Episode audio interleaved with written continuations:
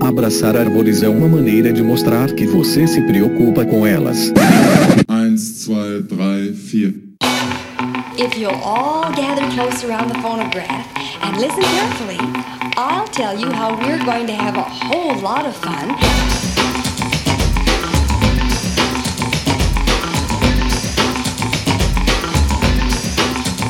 Howdy! Aqui é Fernando Lima e este é o Desabraçando Árvores, um bate-papo sem firula sobre ecologia, conservação, a vida, o universo e tudo mais. E eu estou aqui direto de Atibaia, São Paulo, e comigo está a maravilhosa Miriam Perilli. Oi, pessoal. Estamos de volta, né, doutora Mirinha? Sim. Depois de alguns episódios diferentões. Pessoal, e neste episódio eu trago para vossas mercês um bate-papo sensacional que eu tive com o meu amigo Paulo Henrique Bonavigo. Ele que possui graduação em Ciências Biológicas pela Universidade Federal de Rondônia, pós-graduação em Metodologia do Ensino Superior e Inovações Curriculares. Desenvolveu diversos trabalhos de pesquisa com mamíferos juntamente com comunidades tradicionais, povos indígenas e unidades de conservação, atuando também por mais de dois anos como coordenador da coordenadoria. Nossa, coordenador da coorden...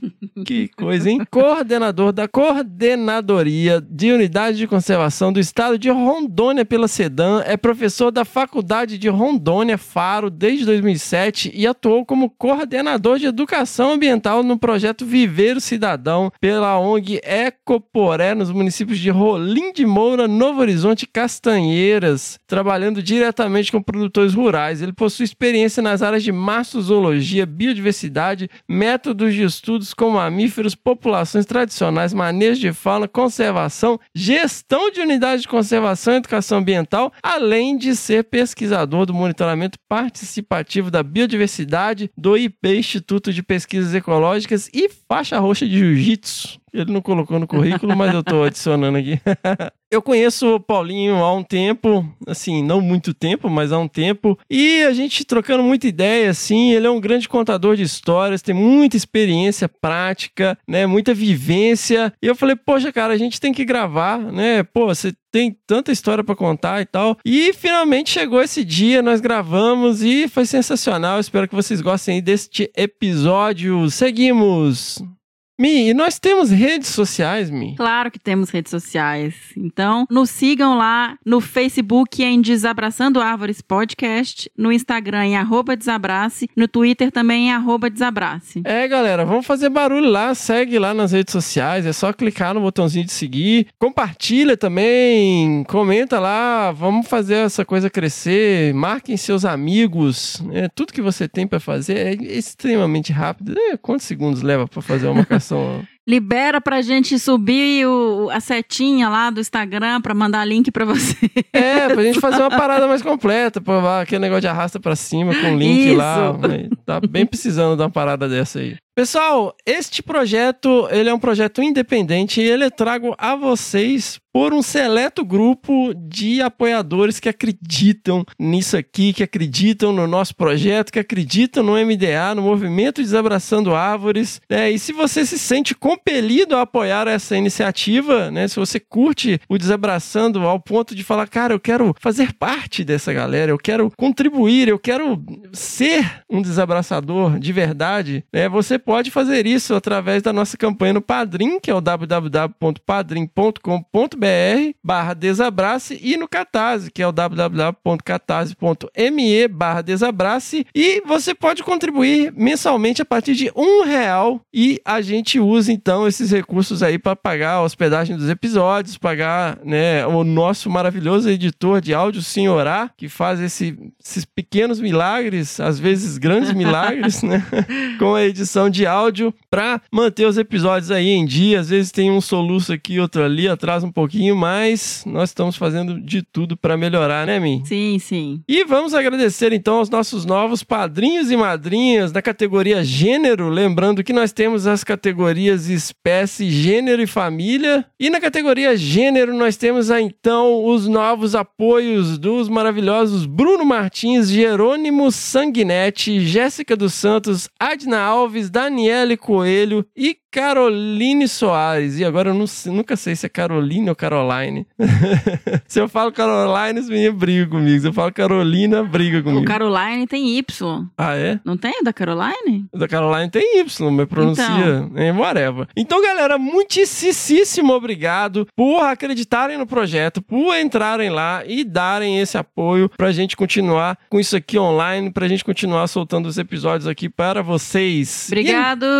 Obrigada! Não, não acabou, não acabou. Ah. Na categoria família, nós temos também o Tiago Almeida e a Marcela Oliveira. Sensacional, né? Categoria High Society aí. Muitíssimo obrigado, galera, por acreditarem no nosso projeto. Então, pessoal, pensem da seguinte maneira: você curte, né? Eu acho legal que o podcast tem essa coisa de você se sentir parte, né, da conversa. A- A gente tá sempre como se a gente estivesse numa roda de bar. Pense que você está pagando uma cerveja, né? Isso aí, valeu, viu, pessoal? Muitíssimo obrigado, galera. Né, se vocês quiserem fazer doações pontuais, vocês podem doar lá no arroba desabrace. No PicPay, né? Isso, no PicPay, né? arroba desabrace whatever, né? Tipo, lá no PicPay. Galera, eu queria aqui sempre, né, fazer um agradecimento à nossa querida Caroline Gomes, do arroba Bicho Preguiça Responde, que tá sempre aí dando uma força, insights maravilhosos e faz uns diagramas lindos pra gente fazer TBT toda quinta-feira sobre os episódios, né? Muitíssimo obrigado, Caroline, nossa super sacerdotisa da nossa seita. E a É. gente tá no TikTok por causa dela, né? Ela Por que toca. dela. o TikTok. Ela que toca o TikTok. né? E sigam lá o arroba Bicho Preguiça Responde, uma iniciativa super bacana de divulgação científica. Eles têm lá uns quadros bem legais. Sigam lá no Instagram, arroba Bicho Preguiça Responde. Por falar em bicho, né, Mi? Vamos para o... Que bicho é esse? Olha aí, mas não teve vocalização nos últimos episódios, né? Não, não, não teve porque foram episódios diferentes, né? Foram episódios. Um foi o especial de melhores momentos, quando a gente completou 50 episódios. E na sequência a gente gravou aquele do Pantanal, que não tinha muito clima nem tempo pra gente colocar mais nada além de conteúdo. Então. Mas agora a gente tá de volta, hoje tem. Hoje tem! Toca é então! muito legal! É, toca então aí o bicho.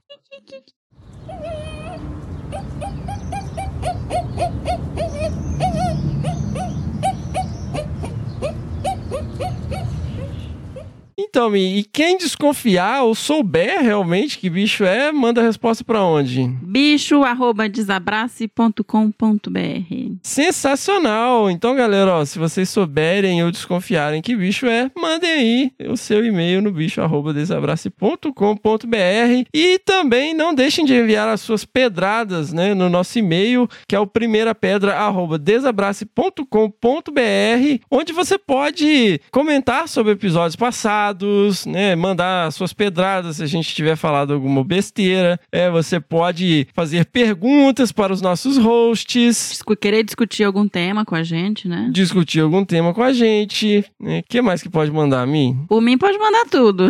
Não, Por mim, não. Não mande. Chama não sei quem. Toma aqui o currículo. Eles vão ser Eu sumados. vou dar a dica. Quando vocês quiserem mandar esse, vocês primeiro mandem falando outras coisas, discutindo algum tema que a gente tem abordado nos episódios passados. E aí vocês colocam uma sugestão. Aí o Fernando fica mais macio. Eu sou mansinho. Então, galera, mandem aí as suas pedradas. né? Primeira pedra, arroba desabrace.com.br. Lembrando sempre as palavras de Jesus em João, capítulo 8, versículo 7. Se algum de vocês estiver sem pecado, seja o primeiro a tirar uma pedra. E antes de ir pro episódio, eu queria aqui fazer uma chamada para essa galera. Pessoal, se você acha que tem um dote artístico, se você curte desenhar, ou se você tem aí habilidades de design, né, design gráficos no GIMP, no CorelDRAW ou qualquer software que o valha, que seja o Canvas, nós temos uma surpresa aí em breve para vocês. Já começaram a chegar os produtos, Mi, da nossa lojinha. Sim, ai, gente, tá tão legal. Em breve aí a gente vai lançar essa novidade. Vamos abrir a lojinha com várias coisas legais e produtos bem bonitos. Em breve, breve, tipo, muito breve mesmo, né? É, super em breve. Então, galera, a gente está precisando da criatividade de vossas mercês. E nós convidamos vocês, ouvintes, que têm essas incríveis dotes artísticos, a enviarem estampas que podem ou não ser utilizadas em camisetas que nós vamos produzir com temas do Desabraçando. Pode ser tema de episódio, pode ser frases marcantes, podem Bicho. ser bichos, podem ser é, diagramas, podem ser desenhos legais, podem ser caricaturas, né? E nós vamos selecionar aí os melhores e transformar em camisetas do Desabraçando Árvores, né? Na nossa lojinha, óbvio que vai ser assinado por quem quer que tenha Sim, claro, com todos os créditos. E tal, com todos os créditos, tudo legal. Divulgando aí a sua arte, né? Você ao invés de vender na praia, você vende lá na nossa lojinha, entendeu?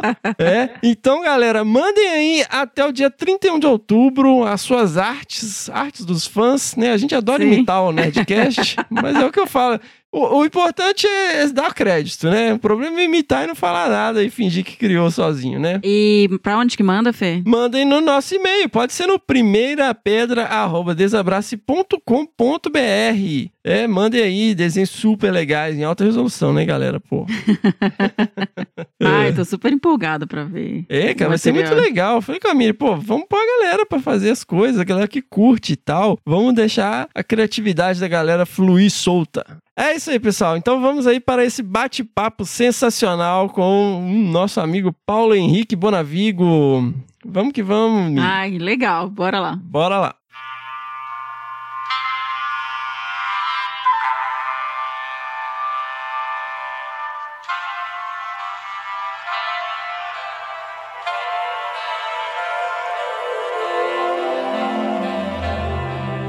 É isso aí, pessoal. Então eu estou aqui com meu amigo Paulo Bonavigo. Paulo, a gente né, se conheceu há relativamente pouco tempo, mas rapidamente eu concluí que você era uma pessoa que logo logo participaria aqui do Desabraçando Árvores, um grande contador de histórias, com uma experiência incrível, né, numa região super interessante do país. Seja muito bem-vindo ao Desabraçando Árvores. Eu que agradeço, Fernando, aí o convite de participar. É o que a gente acaba vivendo ao longo dessa trajetória, mas é um prazer estar aqui, né? Ainda mais sabendo como o Desabraçando vem crescendo e já é um grande podcast. Só de pensar nas pessoas que já passaram aqui no Desabraçando, nossa, eu fico muito contente de, de participar. Só gente boa. Ninguém nunca foi preso à toa.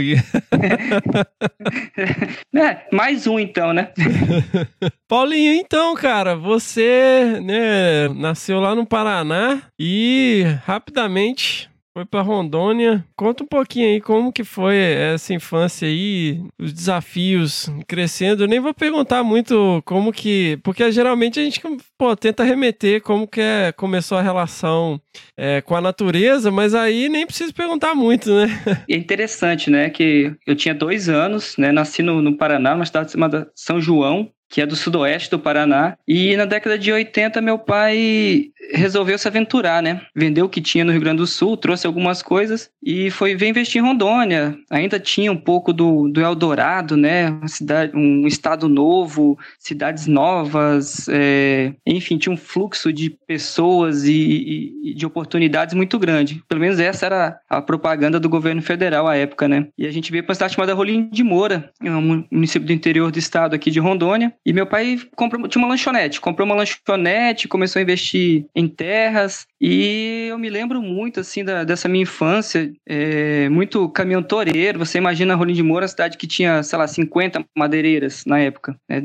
Hoje deve ter duas, e trabalhando com laminados ainda. Nem tem madeira mais para se tirar. Então era uma época, década de 80, Rondônia sofreu muito, né? Uma época que as pessoas vinham para tirar a- as riquezas, madeira, garimpo, e muito desordenado, né? Enfim, viemos pro núcleo urbano, mas meu pai sempre teve pretensões de ter terras, né? E engraçado que daí a minha história cruza um pouco. É, a gente chegou em Rondônia em 84 e em 82 tinham criado uma reserva biológica chamada Rebio do Guaporé. E de mais pra frente vocês vão entender onde que tá cruzando as histórias, mas é interessante que meu pai andou comprando umas terras. É, aquele tempo você comprava terra assim, né? O cara, ah, tem terra ali, bora lá, é barato, vamos comprar. E acabou que essas terras estavam dentro da Rebio. Meu pai perdeu essas terras, né? Não chegou a ser, serem tituladas, enfim. E eu cresci ouvindo essas histórias, né? Ah, perdi vendia a terra para rebio, para o governo. Mas a infância sempre foi de interior, muito. É, contato com a natureza era muito grande, mas era um contato que eu via também muita coisa sendo destruída, né? Ah, caminhão de madeira, Uhum. desperdício de madeira, eu cresci indo pescar. Então, é, vendo pessoas caçarem, meu pai caçou um bocado na vida dele. E, enfim, eu cresci envolvido nessa atmosfera. Morei em Rolim de Moura, depois morei em Cacoal, uma cidade próxima, mas isso já na adolescência. Mas sempre tive essa vontade de. Gostei muito sempre de ir pro meio do mato, ou que seja fazendas, é, é, viver essa vida mais rural. É, gostava muito de acampar, de pescar, então é, já tinha uma, uma predisposição aí a enveredar para essa área de meio ambiente. E eu senti um pouco assim de. Como é que eu posso falar? De, de pena. Nossa, para que destruir tanto? Para que caçar tanto? Para que pescar tanto? De levar peixe para ser estragado? Eu tinha um, um certo senso crítico nessa superexploração do meio ambiente. E calhou que em algum momento da minha vida eu fui fazer inscrição pro vestibular, era 2000, 2001, alguma coisa assim, início de 2001. E eu olhei, ah, acho que eu vou fazer biologia, gostei. O que um biólogo faz? Mas- Assim, Mas, era uma coisa tranquila, assim, de assim, era um curso acessível e tal, uma, uma coisa fácil, assim, de você se deslocar pra fazer e tal. Como que foi isso aí? É, Não, não era tão acessível, Fernando, porque onde eu morava, eu teria curso de letras, acho que tinha letras espanhol, que era Rolim de Moura ainda, né? Não tinha nenhuma faculdade de ciências biológicas próxima, não tinha veterinária próxima, acho que existia agronomia numa cidade a 100 quilômetros de distância, e para eu fazer biologia eu precisava ir para a capital, para Porto Velho. Eu acabei optando, minhas, e, e assim, eu, eu tenho que elogiar muito minha família, né? Que nunca me falaram, ah, vai fazer alguma coisa que dá dinheiro, vai fazer direito, vai fazer medicina. Então eu nunca tive essa pressão. E sempre de fazer o que todo mundo sabia. Eu tinha uma irmã formada em letras já, uma outra irmã eh, que tinha feito curso técnico contábil e ó, faz o que você gosta. Então, quando eu optei por biologia, todo mundo me apoiou. Eu falei da situação que eu teria que mudar, né? Vir para Porto Velho, imagina 500 quilômetros, eh, Rolim de Moura, Porto Velho. Então era uma mudança. E só que tinha um amigo meu que já morava aqui, que inclusive fez biologia também. Inclusive, eu tenho que agradecer muito o Alisson, porque ele foi ele que me, me avisou que eu tinha passado. Que eu fiz o vestibular, olhei a primeira chamada, não passei. Voltei a trabalhar. Trabalhava numa loja de materiais de construção. Uhum. E continuei trabalhando. E sei lá, segunda, terceira, quarta chamada, alguma coisa assim, ele me liga. Meu Deus, vem pra cá, você passou. Eu falei, como assim eu passei?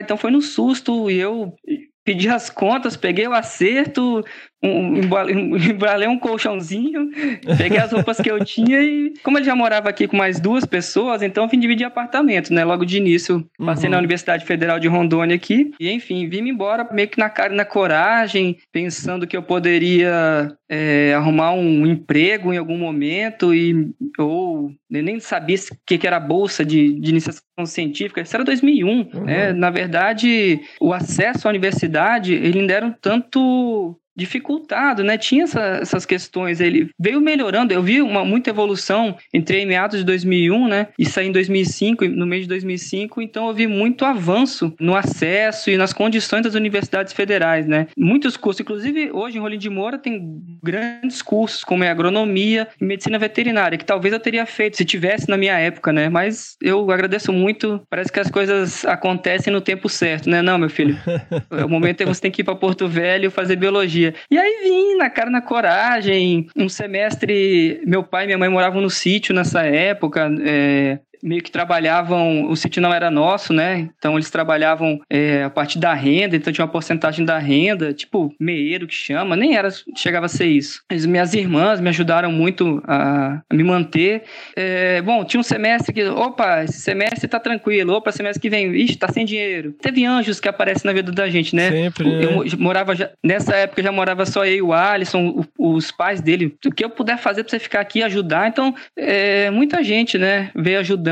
E aí, no meio do curso, eu consegui uma bolsa de iniciação científica, trabalhar com mamíferos. E que foi o que aí depois ficou tranquilo, né? Que daí eu fui bolsista do, do meio do curso pra frente até o final. Nessa época era aquela bolsa de 241 reais, né? Justamente, era o salário mínimo, né, Fernando? Que absurdo. Eu ganhava um salário mínimo, hoje em dia continua. Não, subiu, né? Deve estar o quê? Uns 400 hoje a bolsa? Não sei, mas eu lembro que eu, eu- quando eu, eu tive bolsa nessa mesma época era 241 reais. 241 reais. Reais. Pô, é- era, era uma grana, era um salário mínimo da época. Era, e, não, e eu, era. eu- e eu fiz a, a, a proeza de ter uma namorada e ela engravidar no meio do curso. No meio do curso? No meio do curso. Fui pai bem novinho. E, cara, mas como é que foi isso? Você conseguiu uma bolsa de iniciação científica, né? Mas e aí, bicho?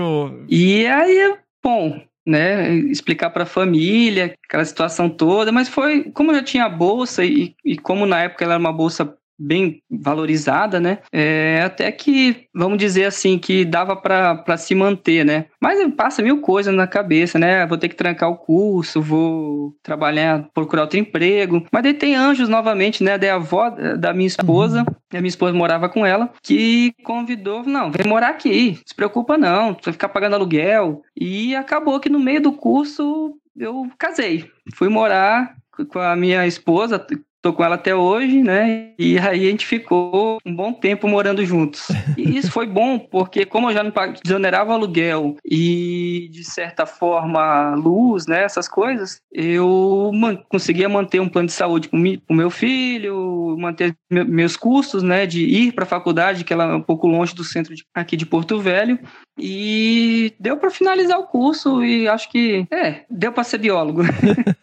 O que, que você fazia, Paulinho, no seu projeto de iniciação? Eu fiz dois anos de PIBIC, né? O primeiro ano, basicamente, foi minha monografia, que era o inventário e censo, né? Que se chamava de Uhum. mamíferos de uma estação ecológica aqui próxima a Porto Velho, uns 70 quilômetros de Porto Velho. Então, eu fiz um ano de transecção linear lá, 2003 a 2004, e um segundo ano, aquele, eu não, não lembro bem porquê, mas enfim, não, não queriam aceitar que eu continuasse o trabalho, até porque eu já tinha os dados suficientes, né, para minha monografia, e eu fui fazer um testar uma metodologia que inclusive está no livro é, do o livro do Cláudio Pádua com o Lauriculen e Rudi Rudran, né? Pe- é, Parcelas de areia para pegadas. É, Se eu não me você engano, é da Renata colaborador daquele lá? Daquele capítulo? Não, não. Mas eu testei, eu- eu- o livro já existia, né? Ah, você Eu- usou o livro pra fazer. É, por isso que eu falo, Fernando, é, é muito doido hoje eu encontrar com essas pessoas que foram minhas referências na graduação, assim, é um, um dia eu falei pro Lauriculen, eu falei, cara, é muito, é meio gratificante, assim, você encontrar as pessoas, conversar, trocar uma ideia com as pessoas, né, e eu testei, ah, um, um- acho que era um capítulo da Renata Pardini, se eu não me engano, com parcelas de areia, e eu fiz o teste, colocava 100 parcelas de areia, e era, um- era uma fazenda de manejo florestal, então foi mais um ano de pesquisa lá Uhum. com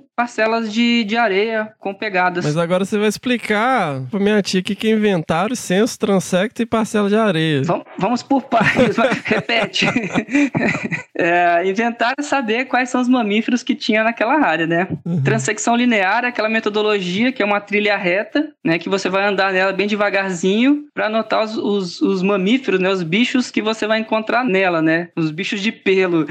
Mas é, é legal isso, essa tua pergunta, porque quando você vai explicar isso, por exemplo, para um comunitário ou para um, um curso de monitor com comunitários, por exemplo, né? Você tem que. O que, que é isso? É, às vezes, o mamífero, beleza, a maioria sabe, mas e aí? O que, que é mamífero? Uhum. Trabalhar com indígena, que eu trabalhei um bocado também. Cara, bicho de pelo lá do mato. Ah, o rato. Não, o rato não precisa contar, não, parente. Vamos contar só do soninho pra cima, do esquilo pra cima. Mas é bem legal. E o que, que mais? A parcela de areia? É o cara carregar areia, fazia uma, um buraquinho no chão de 50 por 50 centímetros, enchia ele de areia, deixava ele lisinho pra ver as pegadas dos bichos que passavam por ali. Acho que é isso, né? Foi todos essas, esses questionamentos que tu me fez. Oi, é que assim, tia, eu sempre um grande BG pra minha tia. É, censo é a mesma coisa que transecto, transecções lineares, né? É, Pra Uhum. estimar a densidade, né? Quantos animais por área tem numa região, num parque. Numa... É, porque é, é- é, a gente vai falando, né? Às vezes a gente esquece de, de- de explicar um pouco também.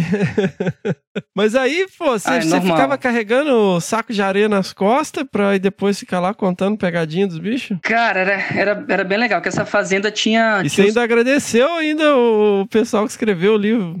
Agradecido, é, né? Poxa vida. Não, mas a vantagem é que, assim, eu fazia 25 parcelas na estrada e 25, 10 metros na, da borda da, da estrada para dentro do mato. Então, eu ia com a carriola na estrada, né? Tranquilo.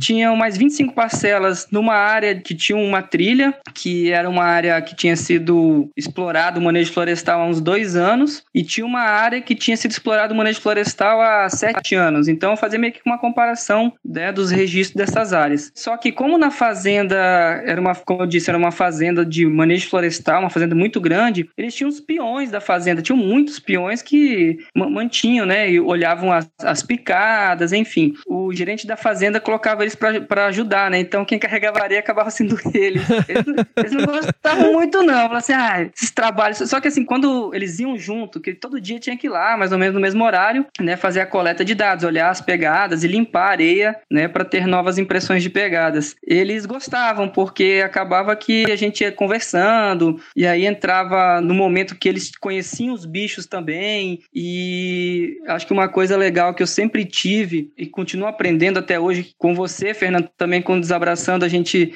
essa, essa coisa da tia Cotinha, é, como é que você explica para sua tia descendo no elevador o que você faz, essas coisas eu sempre tive muito. E, e, e ouvir também, né? Você pegar um conhecimento daquele cara que está ali, daquela pessoa, que seja ele um indígena, um peão da fazenda, um comunitário, extrativista, um ribeirinho, e faz, conciliar esses conhecimentos, né? E, e, mostrar que é importante. É, é muito legal e envolve, né? Então, assim, era muito engraçado que quando eles, eles imaginavam a. Tava chegando a época de você voltar lá, que basicamente era a cada dois meses, três meses, eles, quando você chegava, parecia que os caras estavam morrendo de saudade, assim, de cara, você voltou. Aí eles vinham com informação, vinham, ah, eu vi tal bicho que tu queria ver. Então você acabava é, tendo uma relação, acho que por essa questão de, de respeito ao conhecimento de cada um, que eles, eles gostavam de fazer o trabalho. Então eles, eles tinham prazer em ajudar muitas vezes, né? mesmo que seja fosse carregando areia durante, sei lá, dois quilômetros.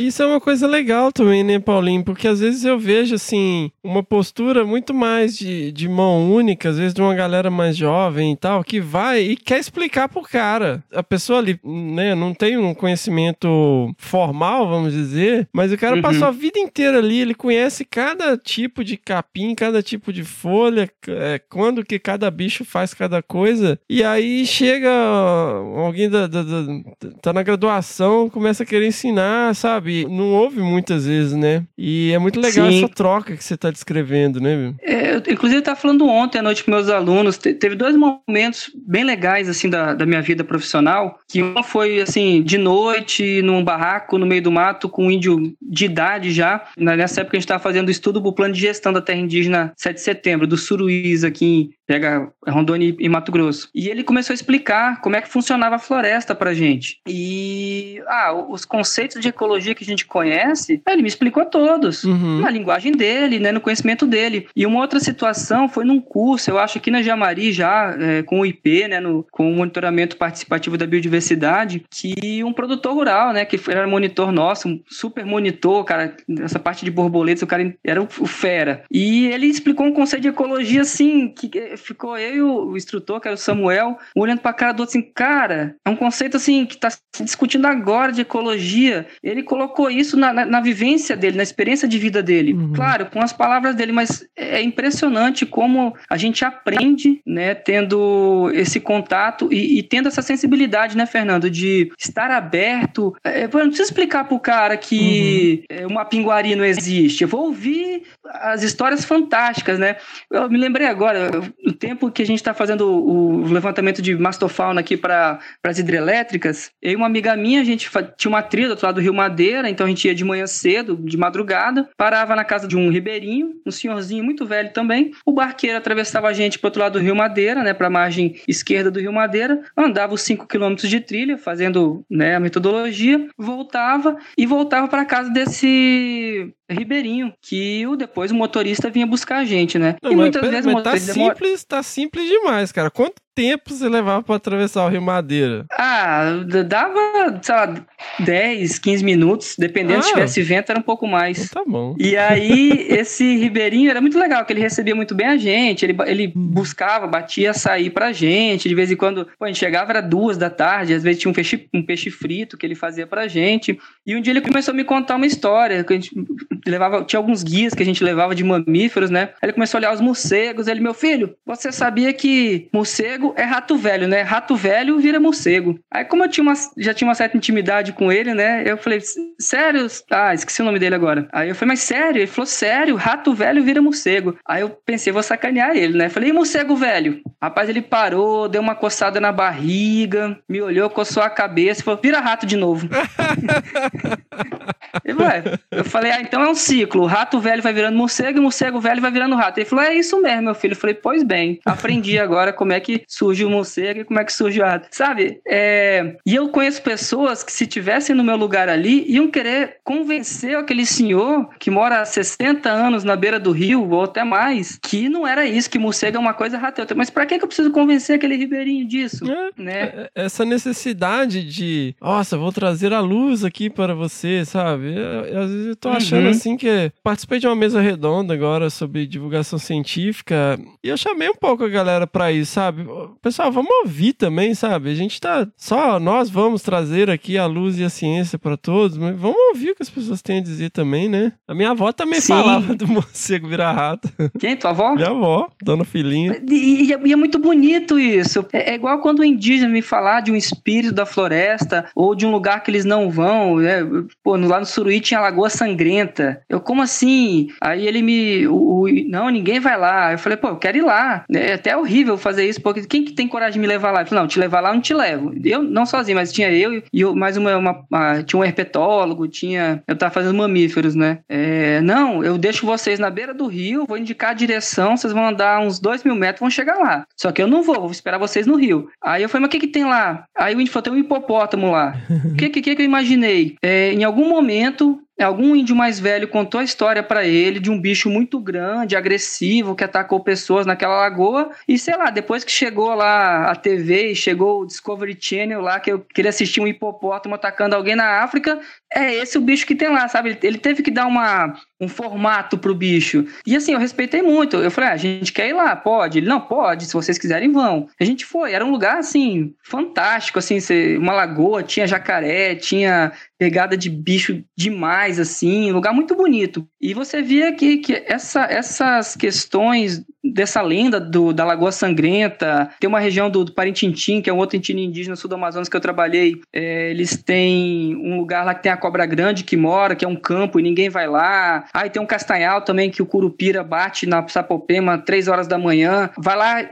tira a castanha e vem correndo embora. E eu acho tão importante é, é, essas histórias, que são áreas fontes, os caras não vão lá. Uhum. Então são áreas que geralmente a fauna está ali se reproduzindo e repovoando as áreas de caça dessas etnias. E quando chega é, um cientista ou chega um religioso lá, não, esse Deus que tu tá falando aí não existe, esse bicho que tu tá falando não existe, bora lá que eu vou te provar que não é esse bicho. Pra quê? Sabe, tirar um traço cultural tão importante, inclusive para a biodiversidade, né? Que se ele não vai naquela área caçar, os bichos vão se reproduzir muito tranquilamente lá e vão repovoar Uhum. toda a outra a parte caçada da terra indígena, por exemplo, né? E eu, eu respeito muito, assim, é a história de uma pinguari que eu já ouvi por aí. Ô, conta um aí. Conta uma. ah, cara, é, foi no, no- na terra indígena Zoró, no Mato Grosso. A gente acabou dormindo na primeira aldeia que entrava na terra indígena, uma terra indígena muito grande que tem, vai por Rondônia, mas acaba entrando no Mato Grosso. E tinha um índio velho contando a história, só que ele não falava português, então ele ia contando, o filho dele ia traduzindo para o português. Isso, sei lá, 9 horas da noite, depois da janta, tomando xixa já. E a xixa dele já não é uma xixa alcoólica, eles que é fazem xixa? a xixa. Cara, xixa é uma bebida que eles fazem da mandioca batida. Quer dizer, Hum. a mandioca é um tipo, né? Pode fazer de milho, pode fazer de cará, de inhame, tem várias, várias formas. Eles batem aquela a, ma- a macaxeira, por exemplo, né, a mandioca, e deixa ali algum tempo, né, e depois coa e bebe. É, normalmente, ou pelo menos em vários locais que eu já fui também, eles deixam fermentar um pouco. Então vira uma cerveja de trigo, vamos colocar assim. Olha aí. É, é interessante. De milho é muito boa, inclusive. A de inhame também, a de cará. Os orá fazem uma xixa muito boa. Só que assim, como a religião já tem algum tempo, a maioria deles não bebem álcool, por exemplo, eles não deixam fermentar. Então eles fazem a xixa e colocam na geladeira. Então a xixa deles ainda não, não tem nada de álcool dentro, por exemplo. E a gente tomando ali, conversando. E, e muito legal, assim, é, é, para quem estiver imaginando a gente dentro de uma maloca no meio do mato, não, tá? Eram casas, uma rodeia com casas, tá? É, não, porque é comum a gente pensar assim, nossa, o cara tava na terra indígena, ele tava com os índios pelados no meio do mato. Não, era tinha até a luz elétrica, tudo. Mas ainda assim, você tem aí uma, um momento muito interessante, né? E aí ele contando que ele estava caçando com o filho dele, né? E eles ouviram um grito muito alto e sentiram um cheiro muito forte. Que é todos os relatos de quem diz que chegou perto do Mapinguari contam, né? Que é o grito e o cheiro muito forte. Né? Esse índio velho estava com arco e flecha, ele caçava, caça de arco e flecha ainda, e o filho dele com uma espingarda, né? E aí diz que quando eles chegaram muito perto que o bicho gritou, quando ele foi olhar para trás para falar com o filho dele, o filho dele saiu correndo e deixou ele sozinho com uma pinguã ali. E, e, assim, era uma época que eu até trabalhava muito com os tupimondé, então eu entendi um pouco da, da língua, né? E assim, o índio contando, e, e eles têm muito senso de humor também, né? Uhum. Então ele já contando rindo, o filho dele rindo, que já tinha sido correndo, Aí ele saiu correndo do bicho também, sei lá, deixou flecha para trás. E engraçado, que foi numa área que eu já até tinha trabalhado, que tinha uma trilha, que onde eu fiz o, o trabalho de levantamento de mamíferos pro plano de gestão do Zoró também. É, mas eu não cheguei a ver uma pinguari, vi onça parda subindo em árvore, vi bando de queixada todo dia, vi várias coisas, mas não vi uma pinguari, não tive esse, essa sorte ainda. Olha aí.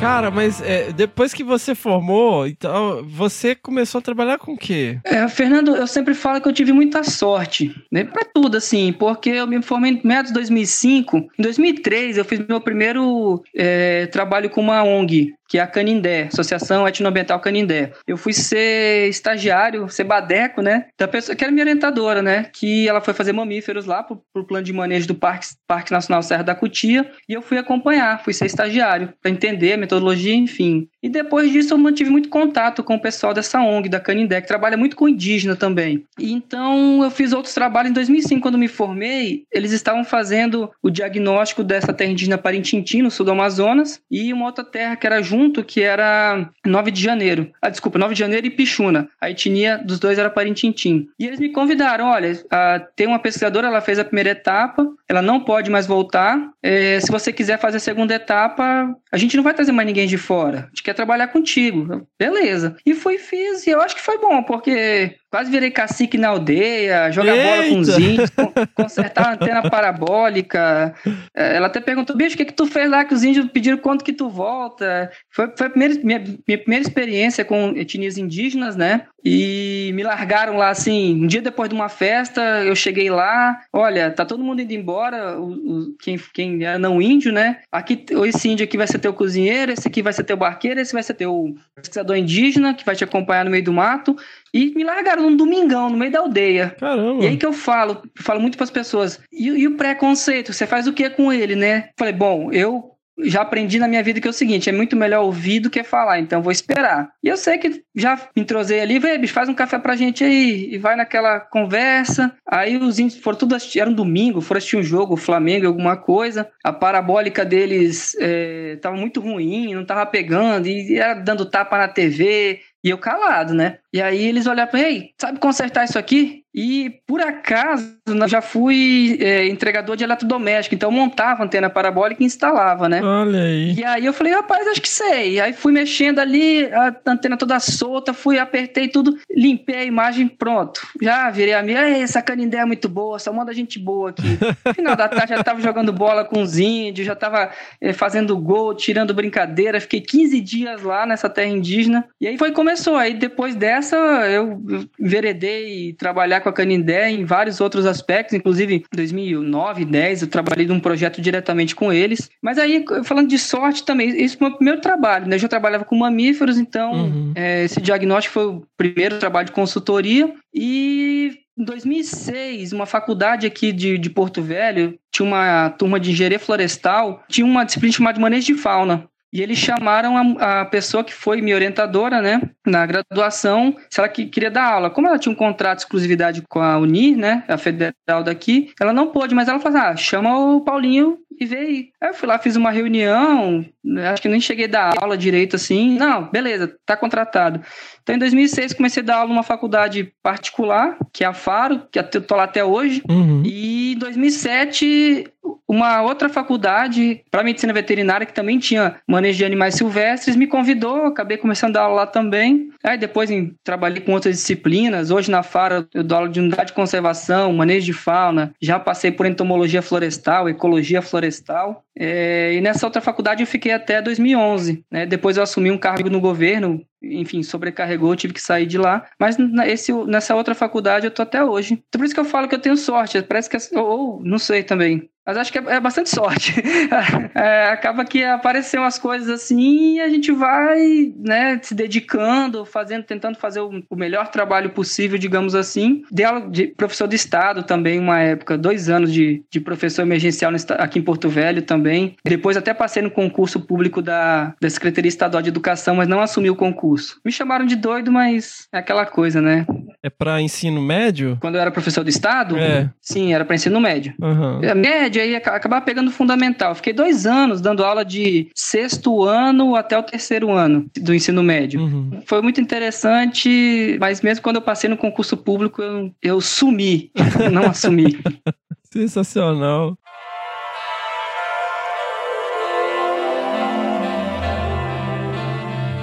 E aí, como é que você voltou a se envolver mais com pesquisa, Paulo? E você ficou fazendo consultoria nessa época? Eu fazia também. Aí, assim, a, a, eu, por exemplo, com a Canindé, eu trabalhei, sei lá, umas 7 a 10 terras indígenas, fazendo os diagnósticos de mamíferos. Em 2009, 2010, eu fui trabalhar num projeto chamava Naraitiá, com várias terras indígenas também, aqui em Rondônia, sul, noroeste do Mato Grosso, até sul do Amazonas. E em 2011, eu dei uma afastada de tudo isso, fiquei, continuei na, na faculdade dando aula, mas eu fui na verdade, eu fui empurrado, assim. É, na, na, teve, mudou o governo aqui, né, de 2000, 2010 para 2011, e o grupo de trabalho amazônico, eu fui sempre envolvido com ONG, tá? Também.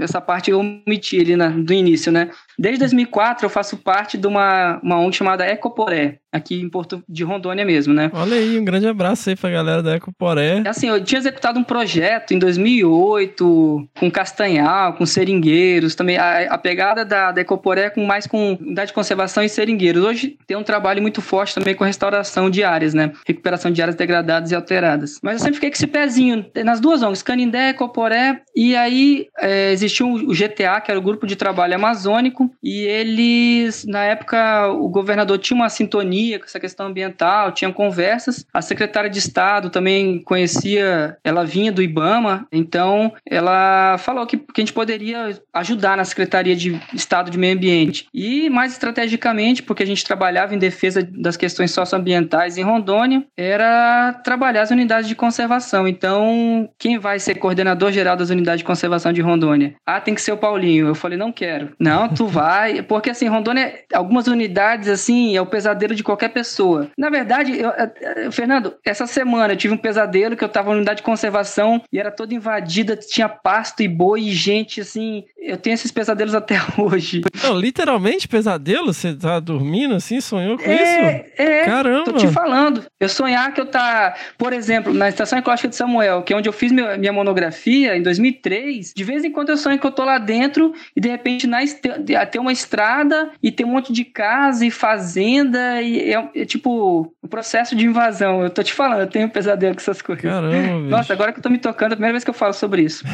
o desabraçando também é terapia. Mas como que eram esses diagnósticos na, na, que você fazia, assim? As terras indígenas, elas, como as unidades de conservação, elas precisam do plano de gestão, né? Sim. Que na unidade de conservação a gente chama de plano de manejo, né? Nas terras indígenas, o plano de gestão territorial, ambiental indígena, alguma coisa parecida com isso. E a Canindé, ela entendia, ou entende, e claro, né? Você só consegue, só, só conseguiria desenvolver atividades ou melhorar a qualidade de vida desses indígenas a partir do momento que você tivesse esses planos de gestão elaborados, para direcionar, inclusive, né, as atividades possíveis e passíveis de serem realizadas dentro dessas terras indígenas. Então, a Canindé, com suas articulações, captava os recursos, os índios, claro, a demanda é, de fazer o plano de gestão vinha dos indígenas, então a Canindé era uma, meio que uma mediadora, e a gente tem, um, inclusive, um, um livrinho publicado sobre os planos de gestão territorial indígena, né? Que é mostrando o formato que a gente fazia, que era fazer os estudos básicos do meio biótico, abiótico, é, socioeconômico, quase igual a elaboração do plano uhum. de manejo de unidade de conservação com perfil indígena. Então, a gente tentava trazer esses elementos, né? Quando eu falei que o índio estava contando para a gente como ele enxergava a floresta, esses elementos a gente tentava colocar nos nossos estudos, né? Então, fazer uma liga, né, entre o conhecimento técnico e o conhecimento tradicional, até para que em algum momento, né, que quando eles olhassem para o território, eles conseguissem entender e também conseguissem comunicar. Como é que eu comunico o que eu preciso para o meu território para fora, né? Que às vezes é, tem essa, essa barreira, né? O de fora não consegue comunicar o que ele precisa para melhorar a, gestão de qualquer elemento na terra indígena e às vezes os indígenas não conseguiam também colocar para fora o que eles precisavam. Então a gente fazia meio que esse meio do caminho. E aí o meu trabalho sempre foi com mamíferos, né? De médio e grande porte. Mas aí como é que era assim? Você chegava para fazer um trabalho? Como que era assim a primeira semana? A gente sempre tinha alguém, da, alguém que fazia logística, então fazia as reuniões prévias, inclusive nas aldeias, né? Explicando, apresentando cada pesquisador, o que, que o cara ia fazer. E ali a comunidade decidia qual era o indígena que ia acompanhar cada pesquisador. Então a gente chamava de pesquisador indígena, mas enfim, era, por exemplo, quem me acompanhava quem geralmente entendia muito de caça. Então o cara me passava um pouco da visão dele em relação à caça, aos bichos, o conhecimento que ele tinha, né? E aí, eu usei muito a trilha, então a gente abria, às vezes, du duas trilhas de 5 quilômetros. Nos primeiros é, inventários, eu praticamente ia sozinho. Ia sozinho, assim, eu, um, um, estagiário e os indígenas, por exemplo, para não ter interferência nas trilhas da, dos outros grupos faunísticos, né? O pessoal da Herpeto gostava de usar trilha, a Vifauna gosta de usar trilha. Abria, às vezes, mais de uma trilha, então o pessoal da Herpetofauna não tinha necessidade de usar a trilha que eu usava para fazer transecção linear. E depois de um tempo eu, eu desisti um pouco da transecção linear também. Claro, a gente conseguiu, começa a avançar um pouco em tecnologia, então a gente começa a colocar armadilha fotográfica, uhum. você começa, enfim, eu andava muito à noite com o pessoal da perto, então eu tinha oportunidade de ver alguns mamíferos noturnos. Até porque, é, de início, aquela gana pesquisadora, né? Não, a gente precisa fazer o inventário, estimar a densidade e ter pelo menos a abundância dos mamíferos, uhum. que no final das contas, Fernando, pro plano de gestão dos caras, não, não, não, fazia sentido. Não faz sentido nenhum, né? Não é isso que precisa. É, o que eles precisavam saber como é que tá a sanidade, digamos assim, desses ambientes, quais as espécies que a gente tem aqui, tem que queixada atacando a roça, como é que a gente faz com esse queixada? Então, as demandas dos indígenas acabavam sendo outras. Ah, é legal você ter um índice de abundância, pelo menos, para daqui 10 anos fazer de novo. Tá, mas qual é o meu intuito inicial? Qual é a pergunta que eu preciso responder? Né? Eu não preciso responder a abundância da, de mamíferos de lá. Eu preciso dizer, olha, é um território importante, tem que ser preservado, tem tais e tais espécies ameaçadas de extinção, os índios usam ou não usam, ou estão usando muito ou não, ou usando pouco. Mas algumas respostas viriam depois. Ah, eu preciso uhum. saber quanto de queixados os índios estão consumindo. Cara, isso é um monitoramento de caça. Sim. Não é na, no diagnóstico que eu vou saber isso. Uhum. Né? Então, a gente começa a amadurecer profissionalmente, né? E os, até os campos ficaram mais tranquilos também, sem. Né? E aí eu, eu, me preocupava muito mais em ouvir os indígenas, daí do que ficar fissurado num método científico, digamos assim. É, ah, eu preciso. Eu estava minhas armadilhas fotográficas, eu fazia, é, percorria trilhas, percorria estrada, andava de noite, andava no rio, mas também eu me dedicava mais tempo em ouvir os indígenas. Qual é a relação deles com a fauna? Até porque, para os indígenas, tem um negócio importante. Todo mundo sabe que a cultura é dinâmica, né? Ela vai se transformar ao longo do tempo. Mas algumas histórias, só os mais antigos é, tinham essas histórias. Os mais novos, é, eles não paravam para ouvir algumas vezes e as histórias não estavam escritas, né? É, história era oral, então, assim, eu tentava buscar, dentro das possibilidades, né, é, as histórias que eles tinham. A história do porquê que se o suruí encontrasse um jabuti, ele tinha que virar o jabuti de cabeça para baixo. Ele estava indo para uma reunião em outra aldeia. Viu um jabuti, ele virava o jabuti de cabeça para baixo. Porque se ele não fizesse isso, a reunião não ia render, ia demorar muito. Né? Por que, que o índio, quando encontrava uma preguiça, ele matava? Porque era um sinal de mau agouro. A mesma coisa o dia que eu estava, eu lembro perfeitamente, à noite, no barraco, esse era barraco de lona no meio do mato, tava eu, o índio velho, a, a, a sobrinha dele que estava cozinhando pra gente, o sobrinho dele que era o meu pesquisador indígena e um estagiário. E aí, na hora eu ouvi a vocalização do macaco da noite, o Aotos. Eu fiquei louco, já peguei a lanterna, falei, ei, Alexander, corre aqui, o macaco da noite, já comecei a focar, e já um, dois macacos, três macacos, e aí o seu Nema, né, que é esse índio velho, tá indo, Paulo, pelo amor de Deus, sai daí, não vê esse bicho não, Paulo, não vê esse bicho, eu apaguei a lanterna na hora. Falei, que foi, seu Nema, por que, que não pode ver? Esse bicho não pode ver, Paulo, é mau agouro, alguém da família morre se vê o bicho. Eu já tinha visto, tinha contado, tinha até sexado, ó, de um macho, duas fêmeas, sei lá. E eu falei, não, seu Nema, não cheguei nem a ver, eu tava procurando ainda. Uhum. Ele ainda bem, Paulo, que você não viu, porque... Então, assim, eu tentava trazer esses elementos, porque a gente transformava isso num relatório, que depois transformava num, num livro, que era o, o, plano de gestão territorial indígena, e isso vai ficar para eles, né? Hoje digital e impresso. Então, se alguém que vai presidir a associação, alguém mais novo, quer entender um pouco da relação deles, e eu digo um pouco, porque deveriam existir outras mil histórias, algumas etnias até eles começarem a realmente contar a história, ou pelo menos a história mais detalhada para você, demora um tempo. Ele precisa confiar em você. Pois então, é. a, o trabalho consistia nisso também, passar confiança. Se você tivesse que dizer uma coisa que você aprendeu, assim, que só seria possível ter aprendido isso, eu digo de mato, assim, de bicho e tal, que só seria possível aprender com essas culturas, assim, que você aprendeu. Se orientar um pouco na floresta, andar com indígenas, com seringueiro também, os caras são espetaculares, cara. Teve uma noite que eu entrei com eu, um rapaz da herpetofauna, né, de répteis, e, uma, e o seringueiro, a gente entrou à noite no igapozão, seco, né, na época seca, a gente andou, andou, andou. Ah, eu não sabia nem onde eu tava. Eu, eu, se eu fosse tirar a direção, não sabia nem onde o rio tava. Né? O que o cara parecia que tava brincando. Era o playground dele, sei lá, nove da noite. Se deixasse, acho que se apagasse a lanterna do cara, o cara saia onde ele quisesse. Ah, aprendi também que se alguém for pegar no taxi, pega no pé, não pega. Né? Uma vez os índios brincando, né? Não, todo mundo tem que pegar e segurar o taxi. Vamos lá. taxi é uma planta. Eu já tava tem... preparando pra perguntar. eu sabia.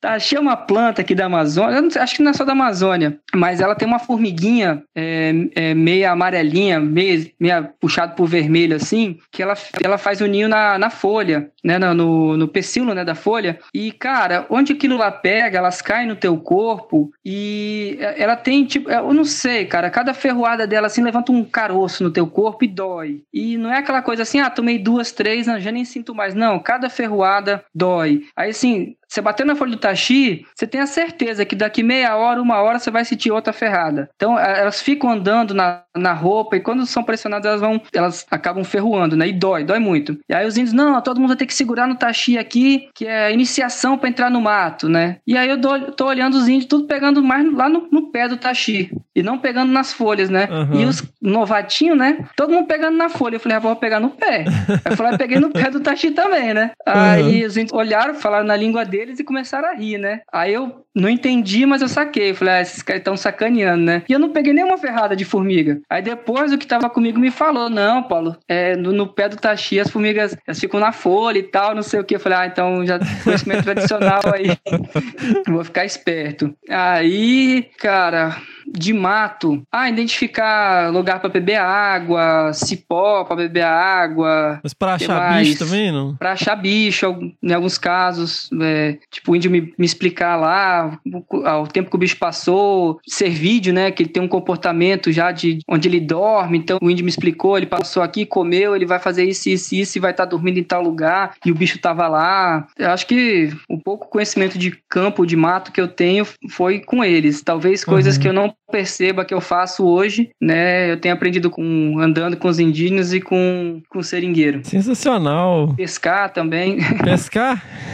é. Mas pesca com o quê? Já vi de noite matando com facão, com linhada, pescar com folha e pegar, colocar uma folha no anzol, pescar tucunaré. Eu tô com naré com folha? É, Nossa, esse bicho é muito agressivo, né? mexer na frente dele, ele fica louco. Sensacional.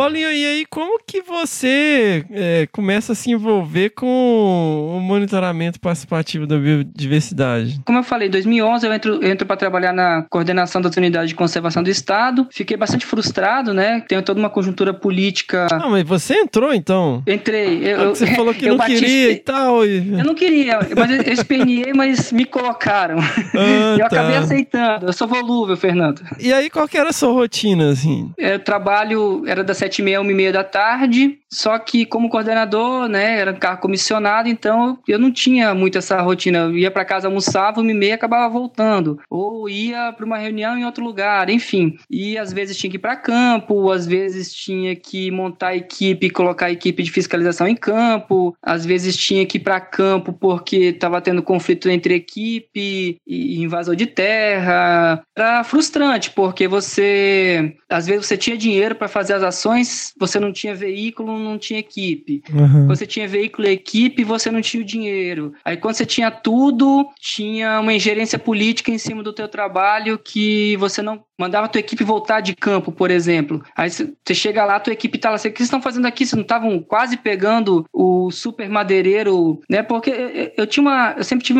um, pensamento assim, tava em campo, pegou o toureiro roubando madeira, beleza, tá cometendo crime. Mas a minha intenção era, quem que tá comprando essa madeira? Era Aham. pegar lá na ponta, o grande, não me interessava. Porque o cara que eu prendia com o caminhão velho lá, tirando madeira com jirico, ele sendo preso, o madeireiro ia contratar outro cara para roubar a madeira. E aí eu, eu ia enrolar o cara, enfim, tava cometendo crime, tava, não tinha problema nenhum. Meu pensamento, para estancar, por exemplo, o roubo de madeira no parque estadual, eu tinha que combater as madeireiras que estavam no limite do parque estadual. E foi assim que a gente fez uma vez, fechamos 15 madeireiras de um distrito e aí a gente fechou todas, só com levantamento de pátio. Então eu dei uma freada na- no roubo de madeira no parque estadual, eh, fechando as madeireiras, né? E de forma legal. Chegou lá, levantamento de pátio, não condiz com o que o cara tem lá no, no saldo dele, fecha. Só que aí vai na justiça, enfim. Só que aí o que acontece? Essa ingerência política acontecia e eu comecei a ficar muito frustrado com isso, assim. Acho que até um processo meio depressivo. Não cheguei a procurar profissional, mas Uhum. é, sabe, de você, tipo, tinha dia que eu sumia, eu tava uma e meia, fe- fechava minha sala e ia embora e dormia o resto da tarde. Não conseguia, sabe? E às vezes para trabalhar eu precisava, me denunciava o meu próprio setor às vezes para conseguir trabalhar, umas coisas meio e vinha de todo lado, vinha da Assembleia Legislativa, às vezes Uhum. do próprio governo, eu tinha que me bater para conseguir um dado é, importante no outro no, na outra secretaria do governo que os caras não queriam me passar, então as coisas assim. E aí eu é, na, na em 2013, é muito providencial também que tudo aconteceu. A Ecoporé, ela a gente aprovou um projeto no programa Petrobras, da socioambiental da época, para recuperação de áreas. E aí eu ajudei a escrever uma parte do projeto. E aí veio a pergunta do amigo meu que estava de volta na Ecoporé, falou: "Paulinho, aí, você volta ou você fica na Sedã?" Eu falei: "Não, mano, eu volto". Eu ia ganhar bem menos de salário assim. Só que até quando eu, quando eu fui sair que eu avisei o pessoal: "Ah, tu vai ganhar dinheiro agora". Eu falei: "Não, mano, vou ganhar menos". Só que eu vou trabalhar em cima de um projeto que eu sei que eu tenho que fazer, eu vou ter recurso, eu vou ter condições de fazer. E não vou ficar aqui nessa loucura, me desgastando, ganhando cabelo branco, perdendo cabelo e, e não vendo muito resultado, cara. Você trabalhava seis meses numa operação linda, tava cheio de detalhe para em uma semana os caras se articularem politicamente e acabar com tudo, cara. Não dá. Não dá. E aí eu volto para Ecoporé, é, assumi um cargo de coordenação de educação ambiental dentro desse projeto, que era inclusive em Rolim de Moura. Onde que cruza? Lembra lá no início que eu falei da Rebil do Guaporé? É onde ela cruza minha história de novo. A, a Ecoporé, a ONG mais antiga de Rondônia, ela é, nasceu em 88, e fez 33, 32 anos esse ano, e ela surge para ajudar na criação das unidades de conservação é, do Vale do Guaporé, principalmente as reservas extrativistas, mas as pessoas que criaram e depois de 88 de novo e para frente tiveram um papel fundamental na proteção da Rebelo do Guaporé. Então eu volto e aí eu começo a entender o que, que era unidade de conservação, começo a entender o que, que era indenização dentro de unidade de conservação, quem tinha direito de ser indenizado ou não, e eu começo a entender muito da minha história, das histórias que eu ouvia, que era um absurdo, como é que o INCRA deixa a terra ser vendida lá, o que, que era um protocolo de terra dentro do INCRA, o que, que era uma posse, o que, que era um título. Então eu começo a entender, minha história se mistura com as unidades de conservação, e aí eu, eu me vejo do outro lado, combatendo esses ilícitos, né, de invadir terra pública e lotear e o cara achar que tem direito porque ele comprou a terra de um grileiro de terra, sabe? Foi muito legal para entender um pouco da minha, da minha infância, assim. é. E aí eu volto para Valim de Moura para fazer educação ambiental, numa área do município já com 90% do seu território desmatado, o que sobra é, é mata secundária, e trabalhar com restauração florestal. E aí, no final de 2013, o IP começa a trabalhar, antes, na verdade, né, o IP apoia o governo federal, o ICMBio, na construção do, do monitoramento participativo da biodiversidade, ou aliás, do monitoramento da biodiversidade e unidade de conservação, e o IP vem com essa pegada de ser participativo, esse monitoramento. E aí também outra sorte na minha vida, né, que foi o Samuel, que era o analista ambiental da Floresta Nacional de Amari, que estava entrando no monitoramento, estudou comigo e me procurou. Paulinho, tem interesse? Eu acho tua cara, né? Vai a gente é uma floresta nacional, mas vai ter comunidade do entorno, é, é monitoramento, tem mamíferos, tem borboletas e tem vegetação. Eu falei, é, borboleta e vegetação eu passo, mas... mas depois a gente aprende que não é esse bicho de sete cabeças também, né? Você sabe que aqui a gente vai ter, além do que bicho é esse, o que planta é essa, né? Sério? Muito Né? bom, hein? O pessoal tá pedindo aí. A gente ainda não sabe como fazer, não, mas... Já mandaram até barulho de bambu aí pra gente colocar. Ah, mentira, sério? Sério? É, planta fica difícil sem você ver a folha ou ver o fruto, né? É, mas é interessante. Eu Acho que pode colocar umas pegadinhas. Qual que é a palmeira que caminha na floresta? Olha aí, já tem a primeira, Olha aí, fica a dica. né? Mas aí você passou botânica e borboleta. Não, é, na verdade, assim, no início eu tive que fazer o curso, aprender todas as metodologias de trabalhar borboletas frugívoras. Aí, assim, aí em 2013 eu faço o primeiro contato com a Fabiana Prado, que já passou por aqui. Ela, a Ângela Pelim, também grandes profissionais que passaram aqui nos abraçando. Super queridas, estão sempre Né? aí. Um Nossa. grande beijo, Fábio, Ângela, Tina. Um prazer, assim, imenso, né, conhecer essas pessoas e dizer que conhece essas pessoas, né? Tô falando, a Tina, todo mundo aí. É, mas aí eu fiz uma, uma conversa com a Fabi, ela achou super legal, é, montou o primeiro grupo, né, de, de monitores ou pesquisadores locais, né, do IP, Rondônia, Acre, Amazonas, é, Amapá e Pará. A Ecoporé tinha a interveniência no início do projeto, né, na verdade o contrato era com a Ecoporé e eu era a pessoa responsável dentro. Aí depois, enfim, mudou um pouco, né, uns, uns dois anos depois mudou um pouco esse perfil, né, a gente hoje trabalha de forma diferente. É, mas em 2013 eu começo fazendo os cursos, 2014, e aí que a gente começa a implementar o monitoramento participativo da biodiversidade na Floresta Nacional de Amari, trabalhando principalmente com os moradores da Vila da Mineração, né? Que um, inclusive, já passou nos abraçando, né? O querido Zeziel já passou por aqui. Sim, sim. Grande abraço aí. Outra pessoa que eu tenho prazer imenso de conhecer, que é o Zeziel. Moradores do entorno, né, da cidade de Itapuã do Oeste, sitiantes e o pessoal que tem uma comunidade tradicional, né, que é a família Benjamin dentro da Flona do Jamari. E a gente começa esse trabalho lá. E aí depois é, pessoas são inseridas, né, que a Camila vem para atender um pouco da nossa deficiência em borboletas. O Samuel assumiu um pouco essa parte de plantas. Daí a a Flona avançou nos protocolos, então, além daquela da, dos as trilhas, né, que a gente chama de protocolo básico, que é só mamíferos nas trilhas, na, na zona de conservação, borboletas frugívoras na zona de conservação e vegetação. A gente também faz o protocolo avançado de mamíferos, que é com armadilhas fotográficas, né, Fernando? Instalar 60 armadilhas fotográficas na zona de conservação e construir um protocolo complementar, que era uma demanda da comunidade, que era entender, porque a, só, só para voltar no contexto, a Flor de Amari, ela foi criada, já tinha mineração de casterita dentro. Então ela foi criada, tem duas concessões de mineração de casterita, né, de estanho, né, minério de ferro dentro, e tem três áreas de concessão florestal. Foi a primeira floresta nacional do Brasil a ser é, concessionada para exploração florestal sustentável. Então são duas empresas, né, que trabalham lá, que é a Mata e Madeflona, é, e aí a, a comunidade comunidade, em geral, queria entender qual que era o impacto desse manejo florestal na biodiversidade. E aí, aproveitando né, a, o protocolo avançado de mamíferos, que era com armadilhas fotográficas, a gente instala também 60 armadilhas fotográficas na zona de, de conservação. É, tem uns detalhes aí do, de como instalar na zona de concessão florestal, são uhum. unidades de manejo florestal que vão ser exploradas e também que foram exploradas. Então a gente vai trocando, né, essas armadilhas de, de UPA, né, de unidade de produção anual, vai trocando essas armadilhas para ver como que essa biodiversidade retorna, né, para essas áreas de concessão florestal no pós-exploratório. Ou seja, são áreas que é permitido o corte seletivo, exploração madeireira de maneira Isso. organizada, sustentável. De baixo impacto. De baixo impacto. Sensacional. Deixa eu fazer um convite. Ah. É, na terça-feira, a gente vai fazer uma, uma live né, no, no Instagram do IP com a Tina. Eu e a Tina vamos falar, inclusive, sobre o protocolo é, de monitoramento de mamíferos em áreas de concessão florestal da Flano de Amari. Olha aí, galera. Ó, depois de amanhã, depois de amanhã, terça-feira, sei lá que dia do mês que cai, vai ser. no, no Instagram do IP, né, Paulinho? Arroba Instituto IP. Dia 6, Fernando, achei aqui. Isso aí, lá no arroba Instituto IP, vocês podem ir conferir com a nossa maravilhosa Tina. Já teve a do Pirarucu, né? Foi de Pirarucu mesmo no...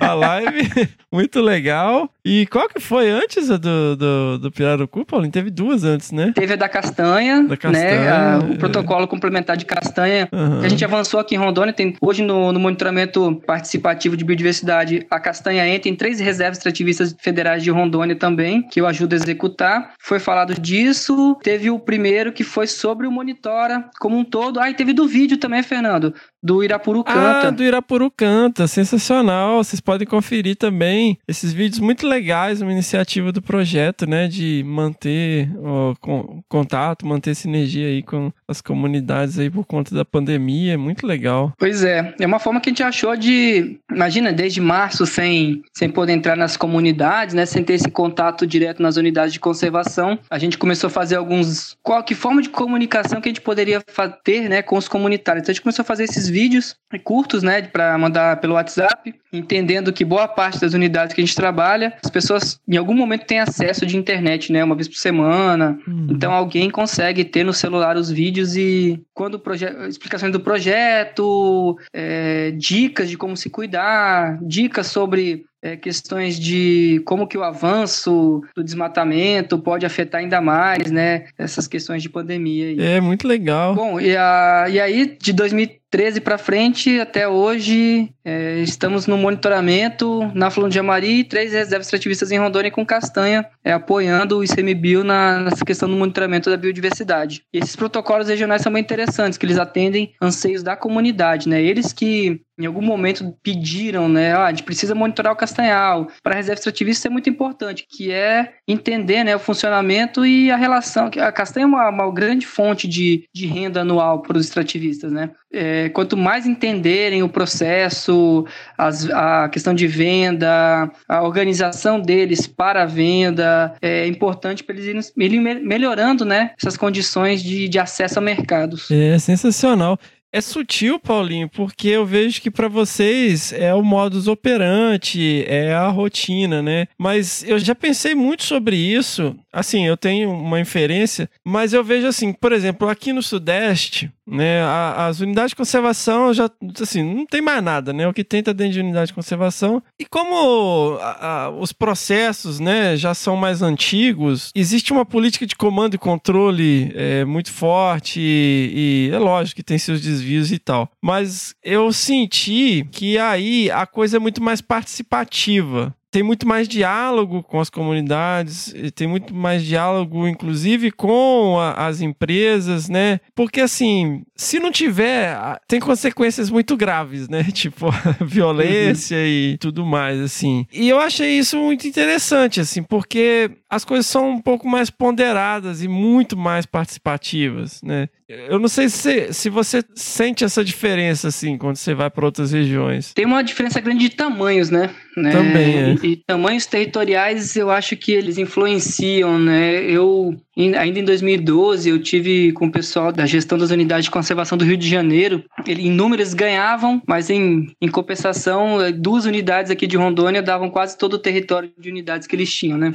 É, é, são duas coisas. Eu acho que tem mais é, possibilidades do envolvimento. É, a gente tem boas iniciativas e boas. Tem boas empresas, digamos assim, né? Que, que trabalham, que querem fazer diferente, né? Particularmente conheceu a Floresta Nacional de Jamari, é, duas empresas que fazem a construção florestal, né? E a de mineração também se envolvem, eles ajudam o ICMBio, mas não é um padrão meio, meio geral, não. A gente, por exemplo, a É. a Flor de Jamari, quando a gente parte para outra para outro lado dela, digamos assim, que é o do município de Cujubim, tem uns processos de, de roubo de madeira muito fortes ali, né? É, apesar da comunidade se envolver, mas a- aqui em Rondônia, principalmente, acho que o Pará talvez seja um pouco parecido, a gente ainda tem muito o crime organizado para isso, para invasão de unidade de conservação. É, às vezes as comunidades elas têm quase que uma obrigação de procurarem parceiros para não serem expulsas Uhum. né, da, dos seus territórios. A gente tem, por exemplo, a Reserva Extrativista Estadual Jaci Paraná, que os seringueiros foram expulsos a bala de lá. E hoje é uma, uma reserva extrativista totalmente invadida, que já perdeu 60% do seu território. Então,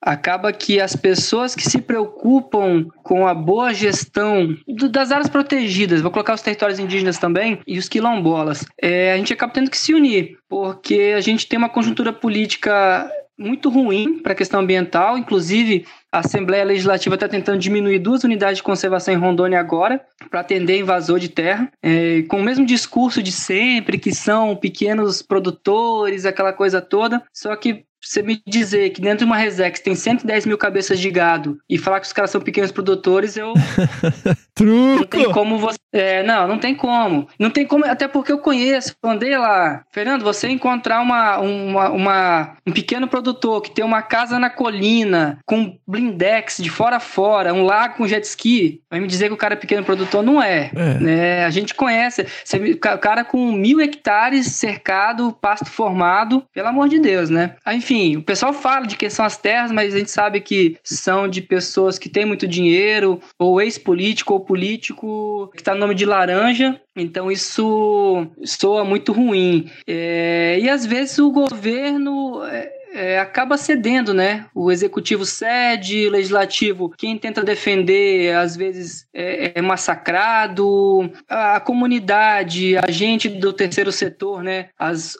ONGs ou CIPs, enfim, mas são as não governamentais, é, empresas que têm interesse em trabalhar de forma correta, de forma é, sustentável, a gente acaba tendo que se unir para procurar alternativas e mostrar que funciona, né, Fernando? Você tem como usar as unidades de conservação de forma sustentável, Uhum. sejam parques, sejam re- reservas extrativistas, sejam florestas nacionais. Você tem como é, ter um desenvolvimento empresarial sustentável. Você não precisa é, acabar com tudo em nome de um lucro, sabendo que ali na frente você vai sofrer as consequências da, desse teu mau uso do, do meio ambiente, né?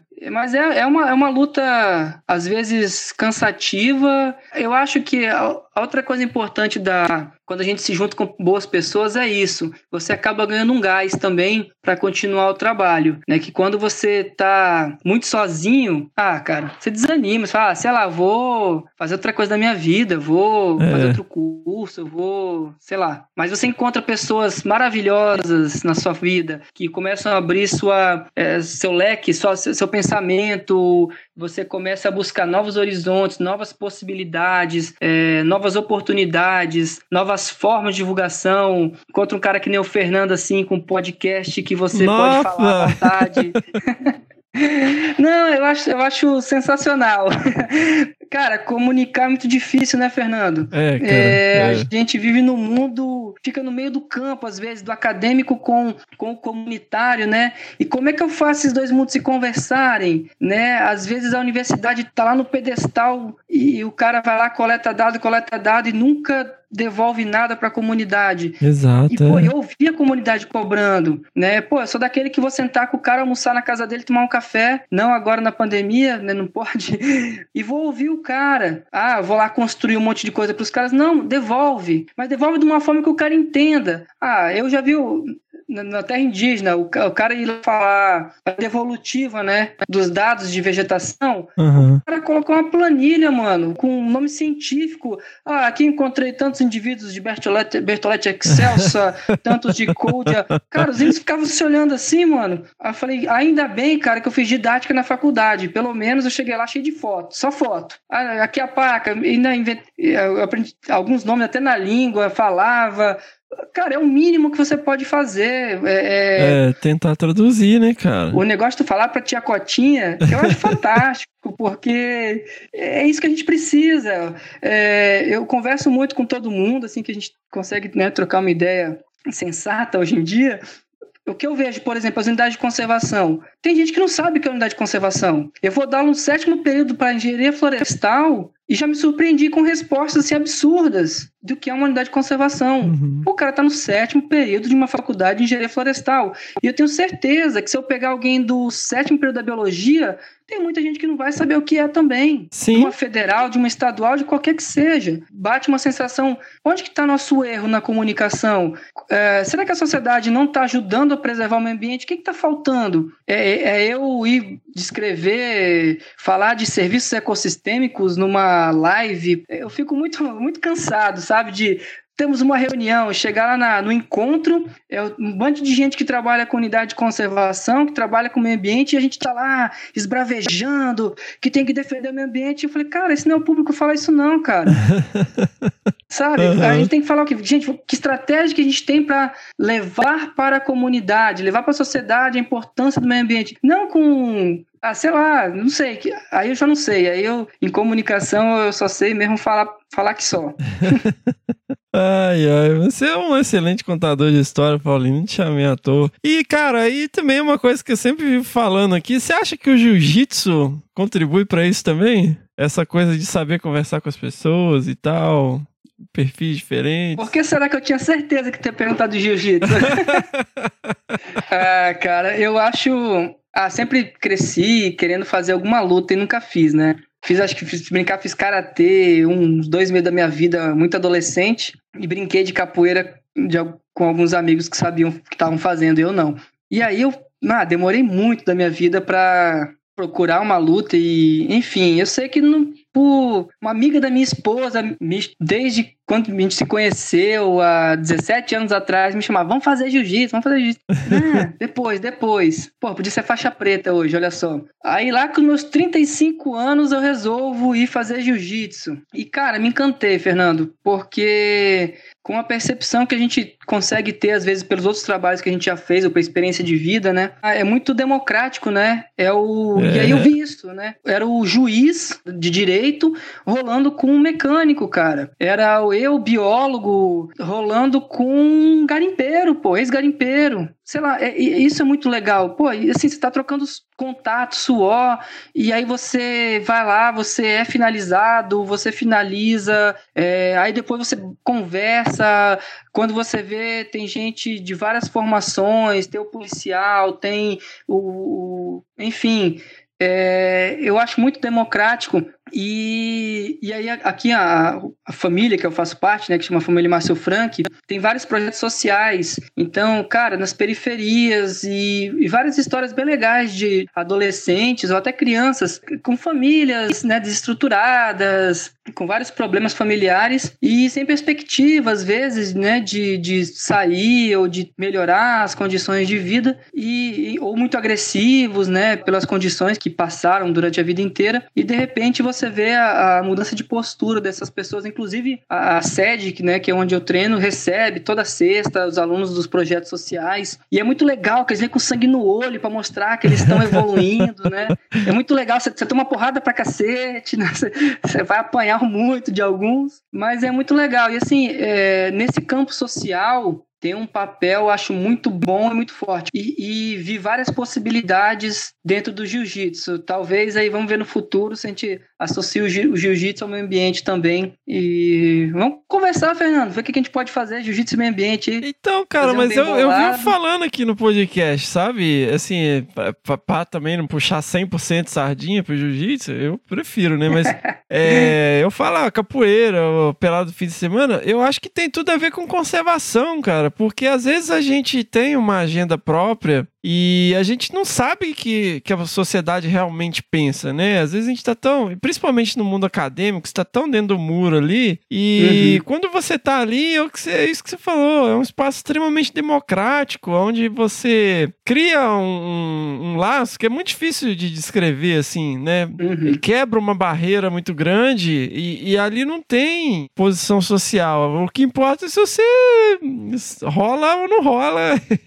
É. né? Eu acho que jiu-jitsu tem tudo a ver com conservação, cara. E, e eu tenho uma hipótese também, hum. que é o seguinte: é que vocês odeiam a saída daqui, né? Que do Sudeste, né? Porque não tem nada a ver com a saída aí.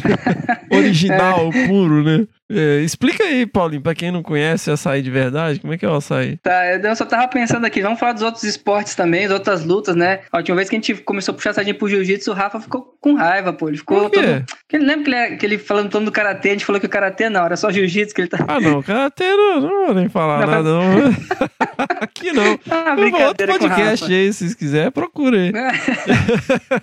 é, ah, na verdade, eu não sei, Fernando, se o que que acontece, se é o congelamento e o tempo de congelamento da açaí para chegar até aí. Ou se quando chega aí as pessoas colocam água para tentar render e fazem suco de açaí, não sei. É, que aqui tem uma diferença. O suco de açaí é uma coisa, o açaí é outra, né? Suco de açaí é esse mais ralo mesmo que você vai tomar num copo. O açaí não, o açaí é mais grosso. E é salgado é... também, né? É, é, Rondônia até que não, Fernando. Não? É, se você for falar com o pessoal da Amapá, do Pará, uhum. colocar leite em pó e granola no açaí, os caras vão te bater, né? eu, eu acho, a minha hipótese é que a popularização do açaí no resto do Brasil, principalmente no Sudeste, ele é devido ao jiu-jitsu, né? Porque a família Grace, hum. na verdade, eles moravam em Belém, né? Então os irmãos uhum. Carlos e Hélio vieram para o Rio de Janeiro na década de 20 e eles trouxeram muita coisa da cultura lá. E a cultura do açaí, ela aqui no Sudeste, ela começou nos anos 90, quando começou a popularização do jiu-jitsu né, com o UFC, o primeiro UFC e tal. E aí você vê essa cultura de sair da academia e, e tomar o açaí, sair do rolo e tomar o açaí. Eu acho que é isso, cara. Assim, a minha hipótese é essa. Gostei. Não, eu acho que tem relação sim. Que, é, inclusive, acho que a Kira Grace estava falando que ela comecei todo dia, né? Já deve ter nascido no Rio já, mas enfim, uhum. tem toda essa cultura, né? Sensacional.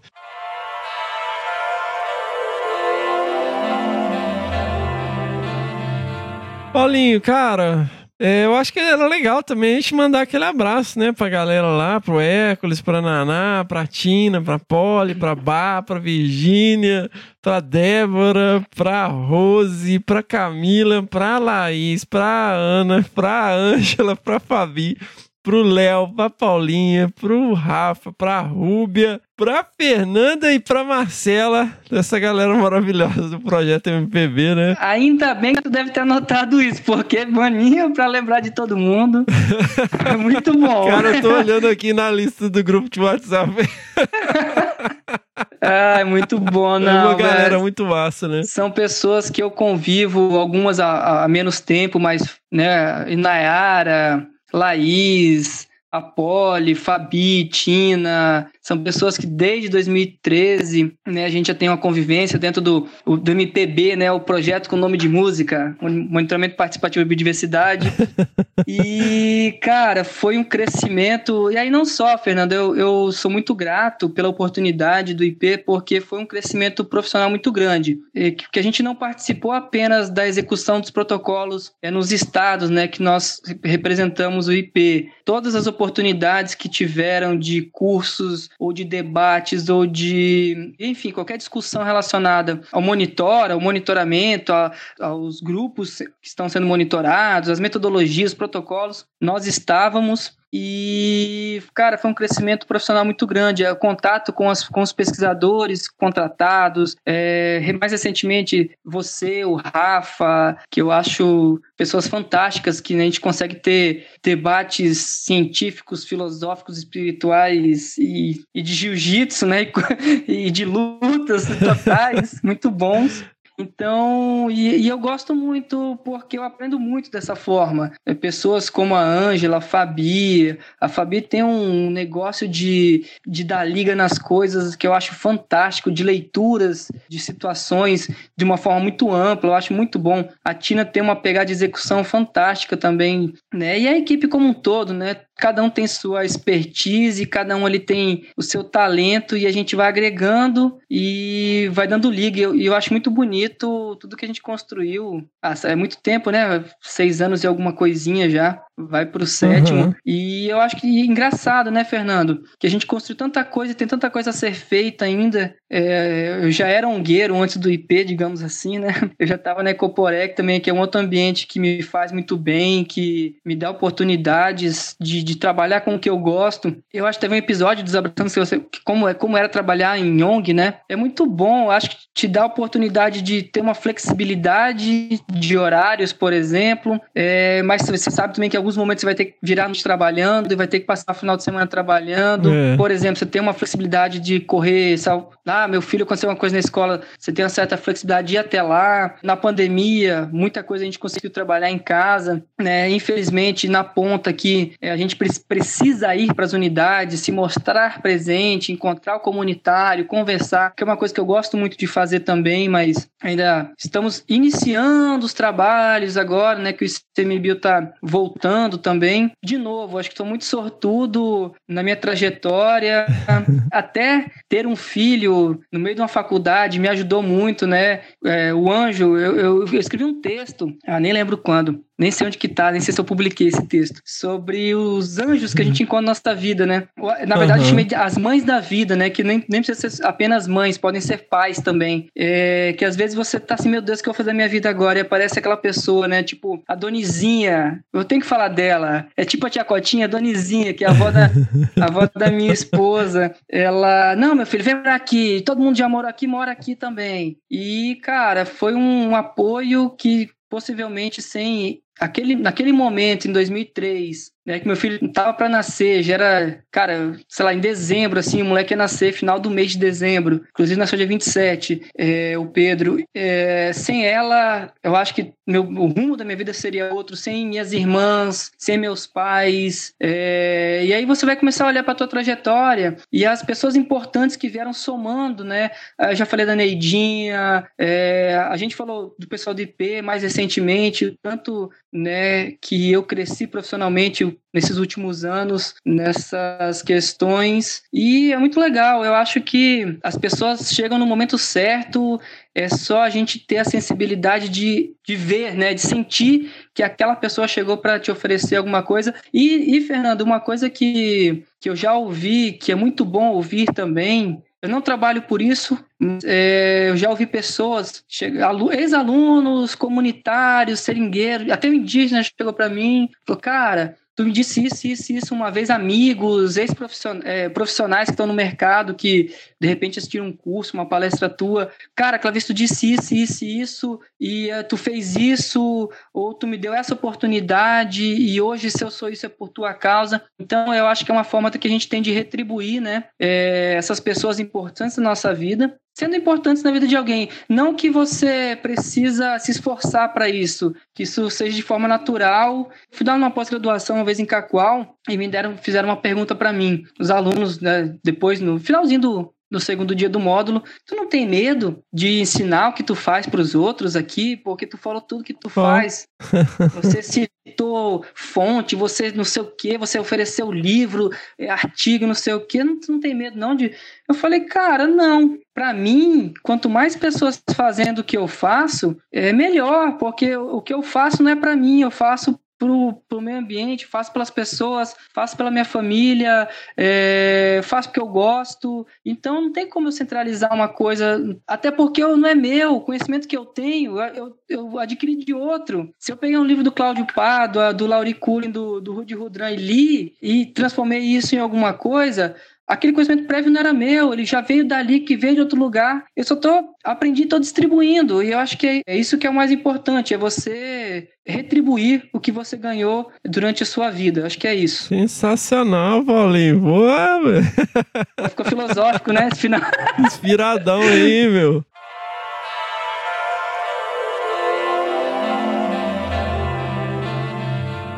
Cara, Paulinho, eu, eu só posso agradecer, bicho, você ter, né, topado aí participar. A gente né, conversou várias vezes e eu falei, cara, a gente tem que gravar com o Paulinho, cara bacana, cheio de história, uma perspectiva aí muito completa, né, cara?